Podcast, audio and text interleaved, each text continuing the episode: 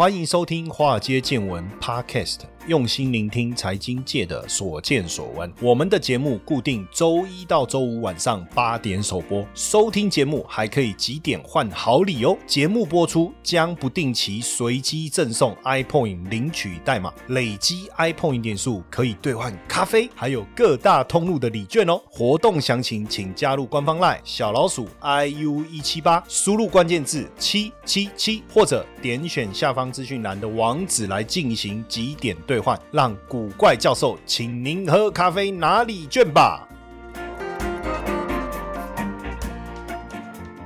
好，大家晚安哦。今天来跟大家聊一聊这个碳中和。为什么要聊这个碳中和？实际上，在今年的四月二十二号啊，这个是世界地球日哦。哎，坦白说哈，呃，那一天大家应该也没有注意到那一天叫什么世界地球日，但也有人有了。你对环保啊，对绿色议题比较关心的人哦，你就会特别去关注到这一天哦。这一天叫世界地球日。那这一天呢，拜登呢邀请了全球四十个。主要的经济体的领袖来参加气候峰会，那为什么要做这件事？那你说是不是啊？大家都啊，这这么多四十个国家，是给拜登面子，给美国面子吗？还是气候变迁的议题真的这么迫切？那说真的，呃，算成功吗？哦，整个过程大家都非常的非常和气啊，行礼如仪，是不是真的能够成功？实际上啊，我我我觉得这很有趣啊，因为有一个诺贝尔经济学奖得主啊，哈，叫做诺德豪斯哈。那他就用了一个叫做 prison's dilemma，就是叫我们叫囚犯两难呐，或叫囚犯困境哦。这个有学过经济学的人可能会知道这是什么意思哦，但没有学过经济学的人，我特别呃分享一下。我举个例子哈，比如说我们两家人要共同维护外面的环境，好，那如果我隔壁很爱干净，他一定会维护，那我就不用花心力去维护，因为外部的环境叫做公共财，对不对？叫公共财。但问题是，万一我隔壁也很偷懒，他也不维护，我们两个就会面对到脏乱的环境。但对我来讲，反正最糟就是一个脏乱的环。环境对不对？但是如果我愿意打扫，可是隔壁那个不愿意打扫，那是不是隔壁会搭便车？对不对？我们叫 free rider，对不对？那这时候我们两个就要开始想，那我要不要打扫？他也在想，他要不要打扫？他觉得如果他打扫，我没打扫，他吃亏。那我觉得如果我打扫，他没打扫，那我吃亏。所以最后可能两个人都不打扫。你你知道吗？很好笑。如果我们两个人都都愿意打扫，这是对我们两个最好的一个情景情境，对不对？但是囚犯两难的最后的结果就是我们。两个可能最后都不打扫，为什么？因为反正我不打扫，如果他打扫，而我不是赚到了吗？哎，那如果我打扫，他不打扫，那我不是白做了吗？就最后的结果就两个都不打扫，除非有一方啊，他是这个正义使者，你懂我意思？哇，他就特别爱干净，那他就会很努力的去打扫做这件事情，这个叫囚犯两难的困境哦。那这一次啊，其实呃，你说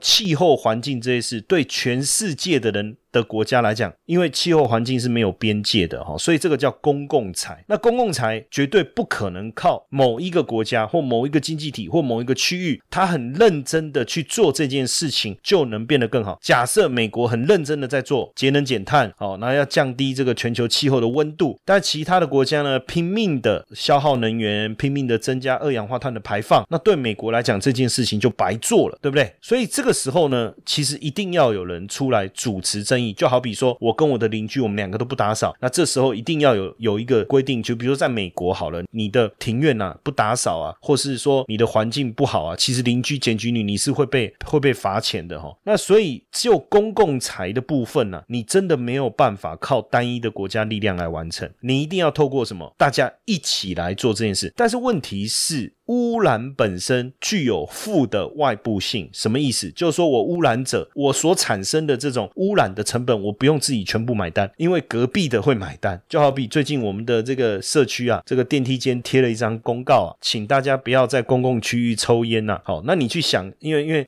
会污染到其他人的空气嘛，那整个社区的空气叫做公共财。那抽烟的人呢，实际上是不应该，对不对？但是问题是，他抽烟本身，他所污染的成本不用。他自己承担，整个社区的人可能必须要一起承担。哎，所以这个时候你一定要有一个有一个协议哦，有一个协议或有一个法则，你要让想要做这件事的人，他会觉得，哎呀，这样子做好像不是太好。那因此呢，简单来讲，我们叫萝卜与。棒子一定要同步来进行，也就是说，我们要签一个协议。那如果不做，其他参与者怎么样去制裁他？怎么样去抵制他？那自然而然他会觉得，哦，那这样的成本很高啊，对不对？那如果愿意做的人，诶，他达到他的排碳的一个计划，那这个多余的部分，他多做的部分，诶，他能不能兑换什么样子的这个补偿？这个叫碳权的交换。诶，那如果可以这么做，是不是就有机会？大家可以让环境变得更好。毕竟我们只有一个地球嘛。那如果呃，我们把这个地球破坏了，能怎么办？好，真的？难道恭喜仔？难道真的要移民到火星去吗？难道真的要移民到月球去吗？好像不会比较好哦。所以现在全球的这一个减碳的这一个大计划哈，现在势必要加速的进行。所以这个也是今天为什么我要来谈一谈这个碳中和这件事情，来跟大家分享这件事情。那当然呢，我们呃要讲碳中和这件事啊，你也得必须去理解巴黎气候协议。这这个巴黎气候协议呢，是在二零一六年四月的时候签署，它的目的是什么？哦，目的就是要把现在全球气温上升控制在工业革命前的两度以内，甚至控制在一点五度。也就是说，全球气温上升了，那工业革命当时的温度是多少？我们现在这么进步了，好，我们能不能控制在两度以内，甚至一点五度以内？那当时签的国家有多少？哈，总共有一百七十个国家。那大家都提出了一个碳中和的时间表。那这个碳中和的时间表呢？我们大概跟大家讲一下它的状况。像中国的话呢，要达到碳中和的时间是二零六零年，在目前我们所看到的这个国家里面算是比较慢的。那因为确实它是一个碳排放的最大的一个经济体，那甚至要到二零三零年，它会达到碳的高峰，排碳的高峰。所以整个碳中和的时间是落在二零六零。那像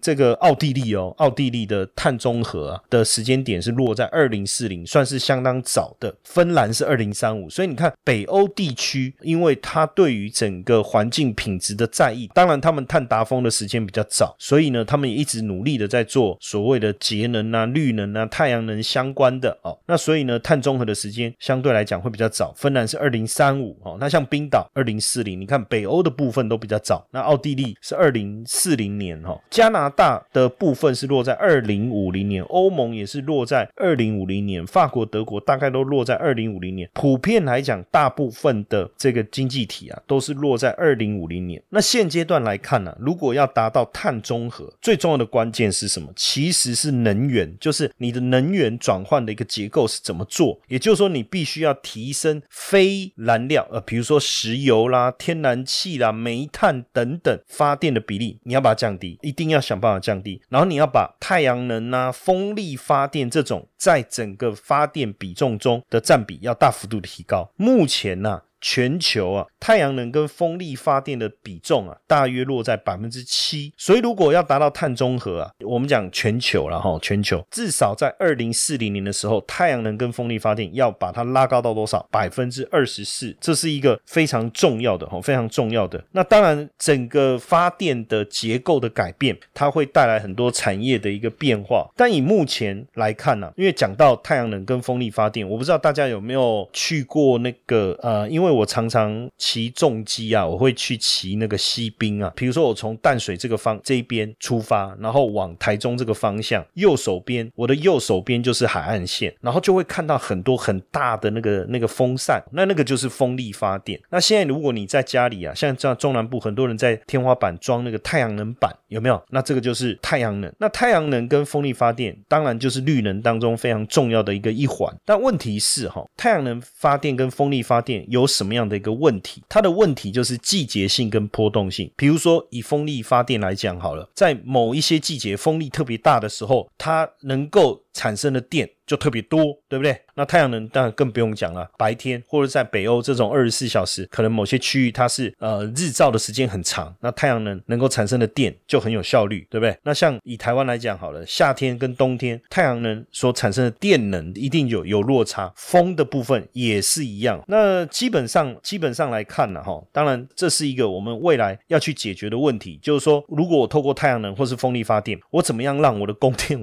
稳定呢？哈，你你总不能说，哎，我最需要用电的时候反而没有电，然后我最不需要用电的时候啊，电又很多。这个部分我们要怎么能把它 把它 match 起来？这个是很重要哈。那现阶段我们再看哈，就是说一个部分哦，就是说我可不可以把，比如说我装的太阳能板，我可以把这个太阳能，比如说白天嘛，我们都不在家，对不对？我们都在公司。好，那家里呢，太阳能产生的电力，对不对？好，OK，好，能不能把它储存起来？等到我晚上回到家的时候，哎，这时候刚好回到家要看电视、要洗澡啊，要要吹冷气，这时候电可以用到。这是一个什么概念？叫储能，储能的概念。那这个部分呢，就变得非常重要。那包括企业也是一样，就是说我们自己能不能有一个储能的一个概念？还有一个是什么？就电网，比如说政府供电的电网。如果未来台湾以太阳能或风力发电为非常重要的一个电力来源的时候，你知道我们现在一直在思考的一个问题，呃，甚至之前我在很多节目其实我也聊过啊，哈，就有关于风力发电这件事情。风力发电最大的问题就是说，风很强的时候，比如说冬天的时候，那个风力特别强。可是冬天的时候，反而我们用电量是低风的，但是它它是电产生的高峰。你知道两边是对不上。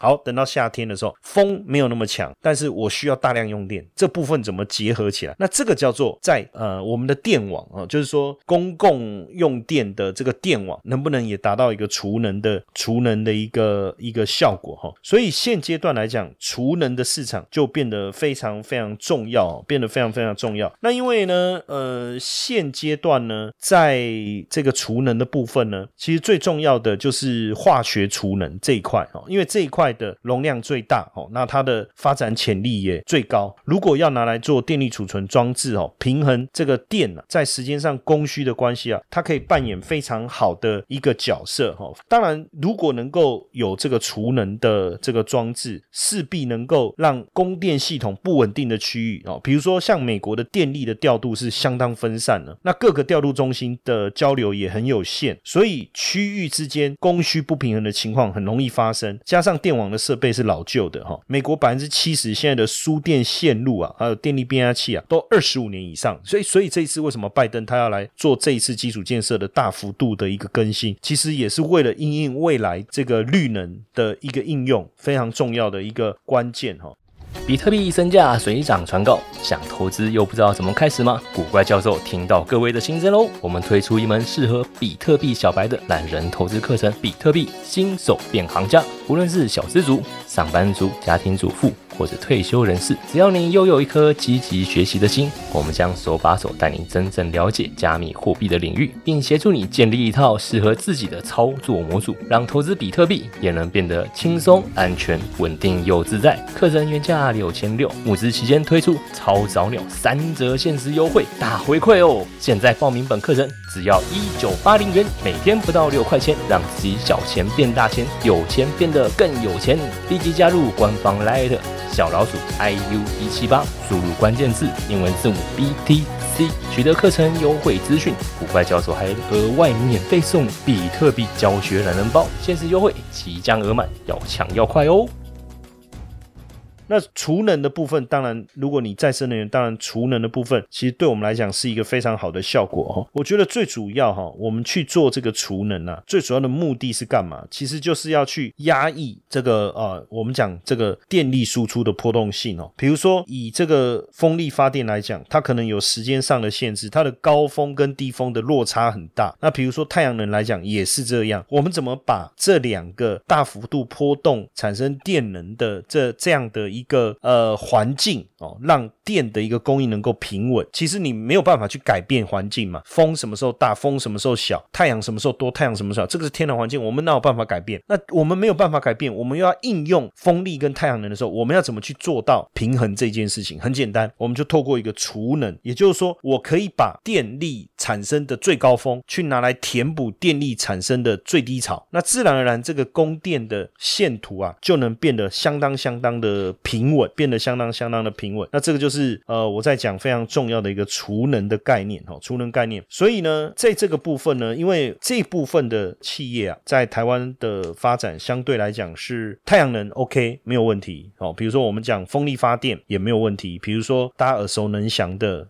跟风力发电钢有关嘛，哦，比如说这个星光钢哦，那风力发电的整个机组哦，比如说华晨，那太阳能大家也耳熟能详，比如说上游中美金哦，那比如说这个大雅电厂哦，这些都是跟这个太阳能整体或是风力有关的哈，这个台湾也确实这一块哦也不弱。但另外一个呢，我们想要我我今天比较着重想要谈的部分是什么呢？就是在整个这个呃储能部分呢，就是所谓的锂电池哦，储能的部分锂电池哈。当然在这个部分呢，我们要稍微分几个区块来看哈。第一个就是动力锂电池啊，比如说宁德时代、LG 化学，还有三星，LG 跟三星是韩国的哈。然后再来我们讲逆变器哦，逆变器像是阳光电源或是景浪科技。固德威这几个都是这个 A 股的在大陆的公司哈，那另外一个就是太阳能的一个终端运用哦，像特斯拉啦、比亚迪哦，特斯拉这个大家就知道了，对不对？那以目前来看呢，有跨足到储能这个业务啊，哪几家公司的布局比较深？像比亚迪、宁德时代，比亚迪跟宁德时代大家应该这个常听我们在讲，对不对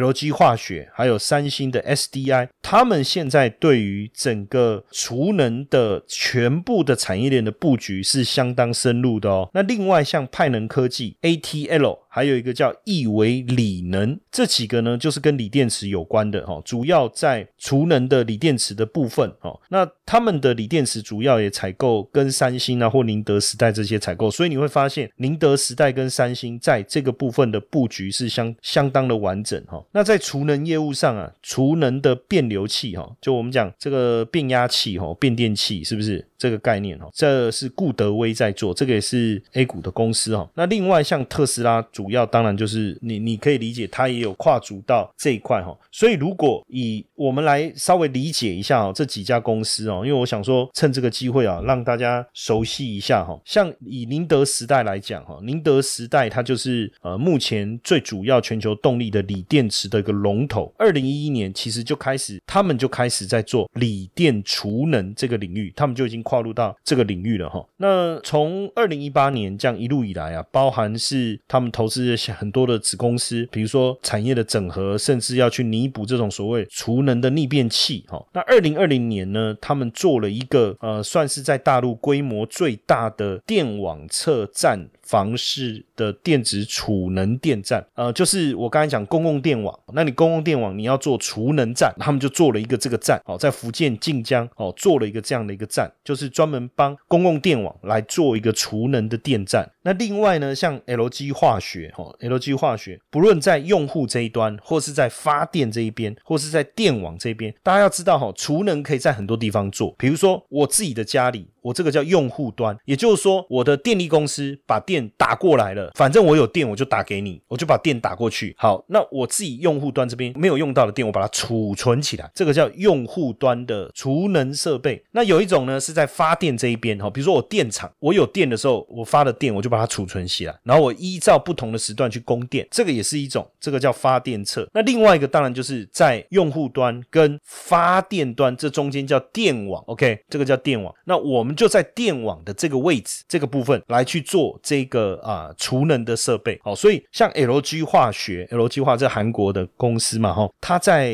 这个用户端、还有发电厂这一端以及电网这个部分，哎，都做的。非常非常的好。那到这个去年为止啊，实际上他们在全球累计安装整体的全球的市占率是排第二。那另外呢，比亚迪呢也在二零，大家可能想到比亚迪就想到电动车哦，可是实际上不是哦，因为它就是电池嘛哈。那它在二零零八年也成立了这个储能业务的这个区块，那它也把定位成储能系统的这个主要的厂商哦，来提供这个解决方案。所以它目前哦，你如果照这样来。算的话，它已经有呃，实际上它本身就已经有超过二十五年电池研发跟生产经验，对不对？所以它现在储能的这一块业务，在美国、欧洲跟澳洲都有获得技术上面的认证。那另外这一家公司叫 ATL 哈，是也是消费锂电池的龙头哦。那在储能这一块呢，它目前涉及的是目前跨足了哈，跨足的是家用的储能电厂哈。那另外呢，这个亿维锂能呐，他们呃目前在储能这一块也。开始在布局，还有派能科技也是哈，派能科技也是南都电源哈，包还有另外一个是叫南都电源，所以也是在经营这一块哈。那所以你会发现哦，就是储能这一个市场，实际上我们认为它的发展哦是相当相当的广泛。那也确实哈，我们所看到的一个市场的一个发展。那在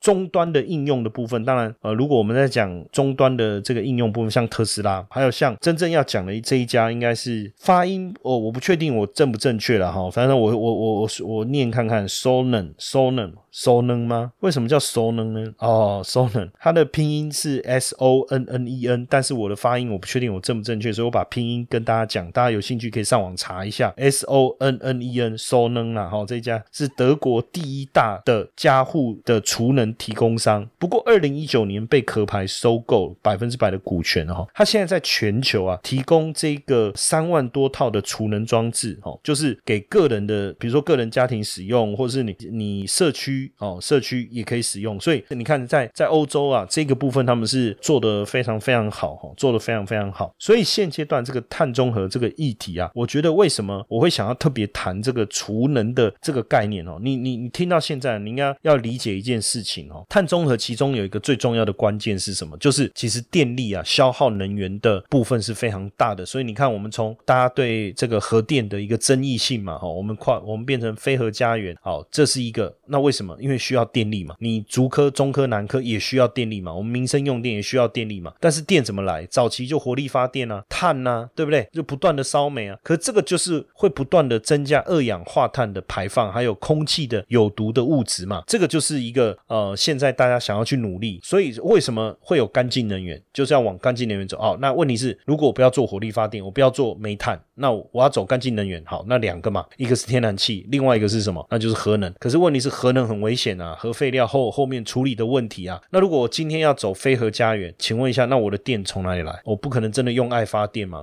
供蒙供哎，对不对？我还真的用爱发电，呃，没有电了，来，我们大家一起喊我爱你哦，不可能嘛，哦，我们一起爱起来，然后就有电了，我扣零嘛，对不对？那所以呃，我们就变成我们得去思考我们的电的来源是什么。好，那当然就这个巴黎协议或碳中和这个角度去思考，太阳能、风力，这是一个非常好的。当然，比如说还有有些地方可以做。水力发电有没有？哦，水力发电利用那个水的那个那个瀑布有没有那种落差趴来发电？但是毕竟这可能是一个少数某个区域，它并不是一个我能够大量的去运用天然的资源去产生电力的一种方法。所以未来一定是太阳能跟风力为最主要。但是这中间就产生一个很大的问题啦，就是我刚才讲的，白天的日照比较足够，那晚上日照不够，那我怎么样把白天的电这个所产生的电能够储存起来，好，这第一个问题嘛。那风也是一样，可能有季节性，可能有。早中晚的一个差异，它不像比如说核能发电也好，火力发电也好，它可以随时不间断的供电。所以，当我的用电的高峰并不是我电力产生的高峰的时候，怎么办？那这个时候我就要去协调，怎么协调？是在发电厂那边，还是在用户端这边，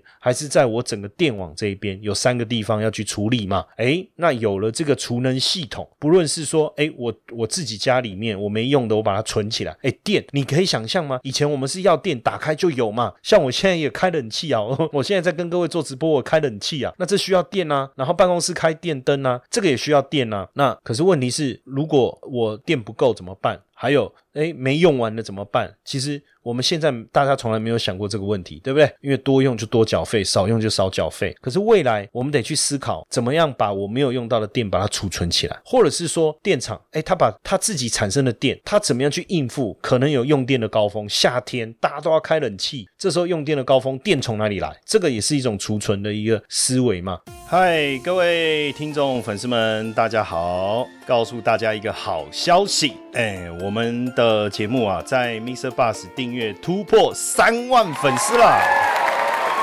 感谢大家这一年来的支持与肯定哦，我心里面是非常非常的感激也感动。我们也感谢 Mr. Bus 邀请华尔街见闻来合作这一次的支持回馈计划。嗯，如果你喜欢我们的节目，而且愿意实际的啊来支持我们的华街见闻，大家可以直接变成我们华街见闻的 sponsor。你可以选择呢一天不到十四元的定期赞助方案，这个方案呢可以额外解锁更多的隐藏版的内容。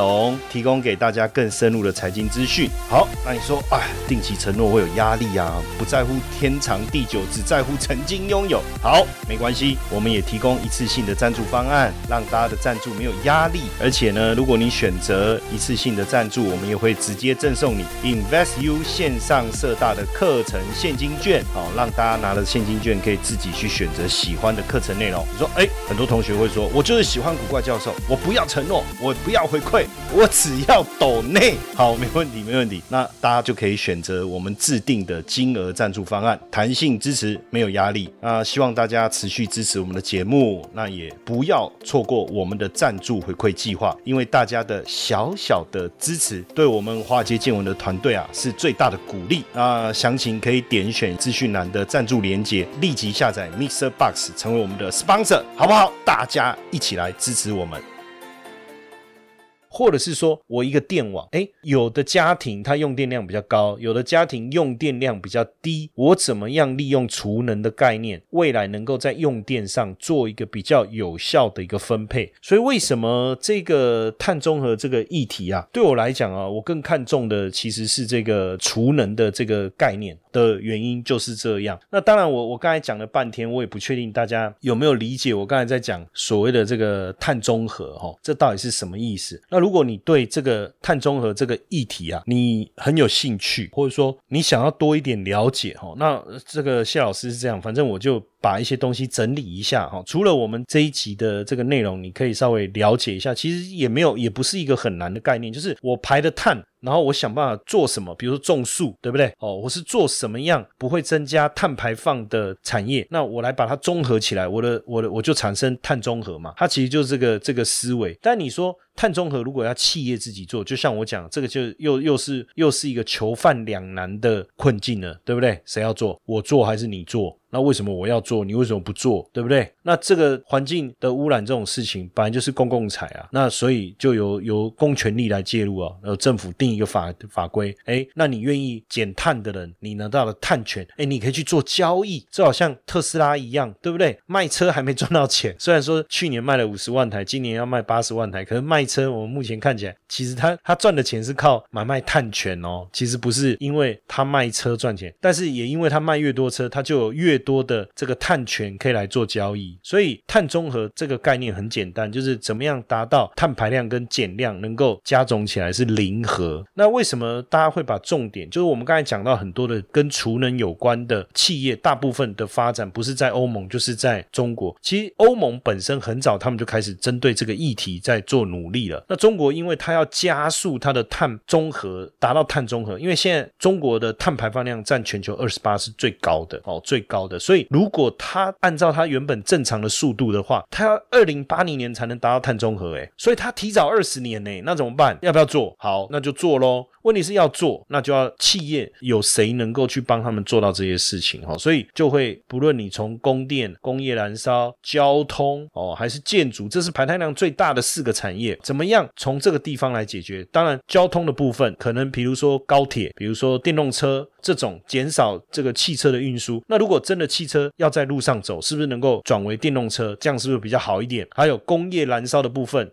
是不是能够做一些改变？怎么样去减少它碳的排放？那在供电的部分，是不是能够提高这个风力发电或者是太阳能发电的一个比例？哦，那这个就是我们在讲供电这个方向的一个改变。那因为现在风力发电也好啊，还是太阳能发电也好，其实成本都在大幅度的下降，几几乎都快跟这个蓝煤的发电成本差不多，所以要普及是很容易。但是就是我刚才一直在讲的这个供电的线图是极不稳定这件事情，那这个怎么解决？哦，那我觉得。从这个你来看哈，跟碳中和相关的其中一个，之后我也会再安排，陆陆续续更深入的去跟大家去探讨碳中和受惠的相关的产业哦，还有个股。那当然，今天我我我们延续之前我们有稍微聊了聊过碳中和了哈，那我今天稍微再深入一点来跟大家谈论。那如果大家对这个碳中和这个议题啊，你有兴趣，想要多增加一点这个这个相关的知识，或者说聊天的时候跟大家聊起来，也不至于鸭子听雷哦，你能懂哦，什么叫碳中和，能够。稍稍微拿出来 P 一下，对不对？我不知道这个把妹有没有用啊，但是应该没有用，因为应该很少女孩子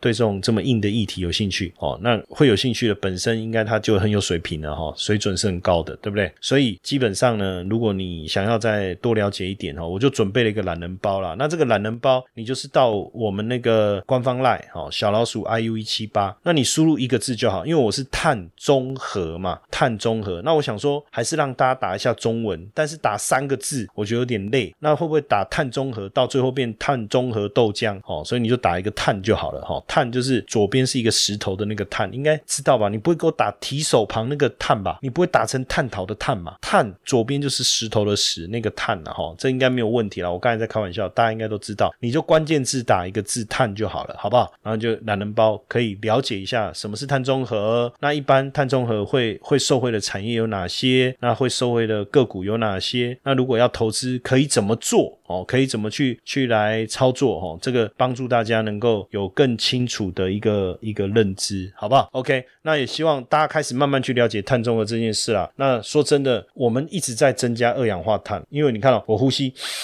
好，吐气啊，完了，我增加二氧化碳的排放，所以我们可能要多种点树，对不对？比如说我每吸一口气，吐气，对不对？奇怪，怎么有点味道？那诶，我种个树，树就帮我减碳，这个也是一个碳中和的概念了。我觉得大家一起来努力啦，毕竟我们只有一个地球，那你不能说哦，反正我们还有一个月球，我们还有一个火星。我是没想过啦，我我是没想过我有生之年可以离开月球，然后去啊，不是可以离开地球到月球去住，还是到火星去住？我倒还没有做这个梦，我只希望说，哎呀，我们居住的这个环境啊，不要再一次像 COVID-19 这样子产生这么大的一个变化。这样子就好，好不好？那大家如果有兴趣，也可以再到我的官方来打关键字“碳”领取这个懒人包，了解一下，好不好？好，或者是这我们今天的节目内容，你可以再多听一下。OK，那我们今天的分享就到这边，谢谢大家的收听，晚安。